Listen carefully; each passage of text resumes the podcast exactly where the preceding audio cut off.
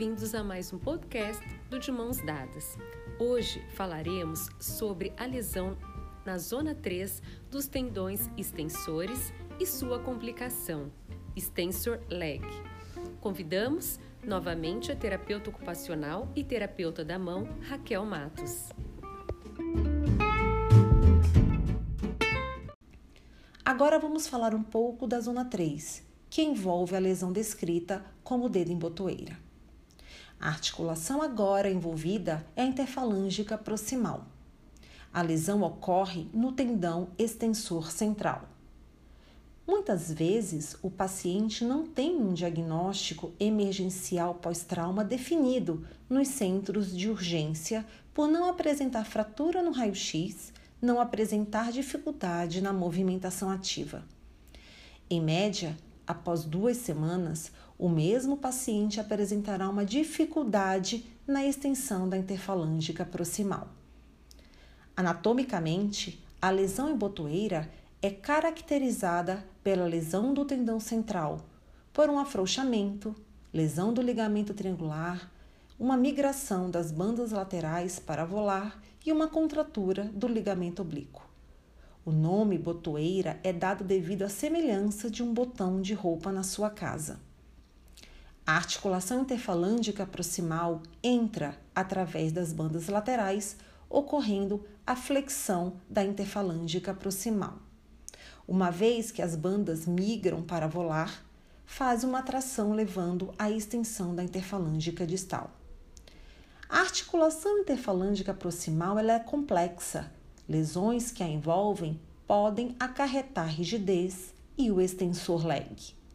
O tratamento mais descrito na literatura pós-cirúrgico é a imobilização da interfalângica proximal.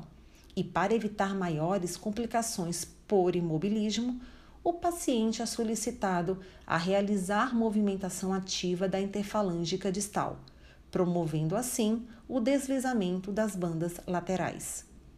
Devido à complexidade dessa articulação, estudos vêm sendo realizados para realizar movimentação ativa precoce e assim melhorar seu desempenho funcional. Um conceito descrito por Verdun, que é o efeito quadriga, no qual Dr. Merritt, em 2020, utilizando deste conceito, publicou a utilização da órtese de movimentação relativa para flexão em quadros agudos de botoeira. Os pacientes eram tratados conservadoramente, com tempo de uso por seis semanas de órtese. Quais seriam as contribuições da terapia da mão para tratar o extensor leg? Uma delas é a utilização de uma órtese estática para uso noturno em extensão da interfalângica proximal. Também pode utilizar uma órtese com bloqueio da interfalângica proximal durante os exercícios para fortalecimento dos lumbricais.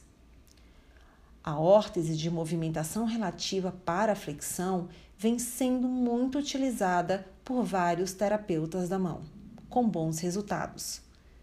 E o uso do Dynamic Tape durante exercícios para estímulos proprioceptivos de extensão. Obrigada!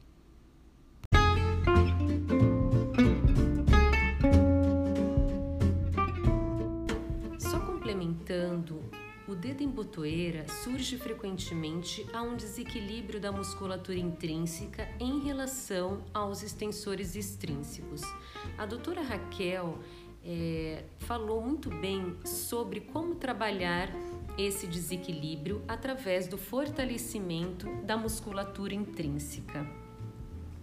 Uma vez que a força intrínseca se concentra no deslizamento dos tendões centrais e nas bandas laterais, produz uma força em extensão das interfalângicas proximais.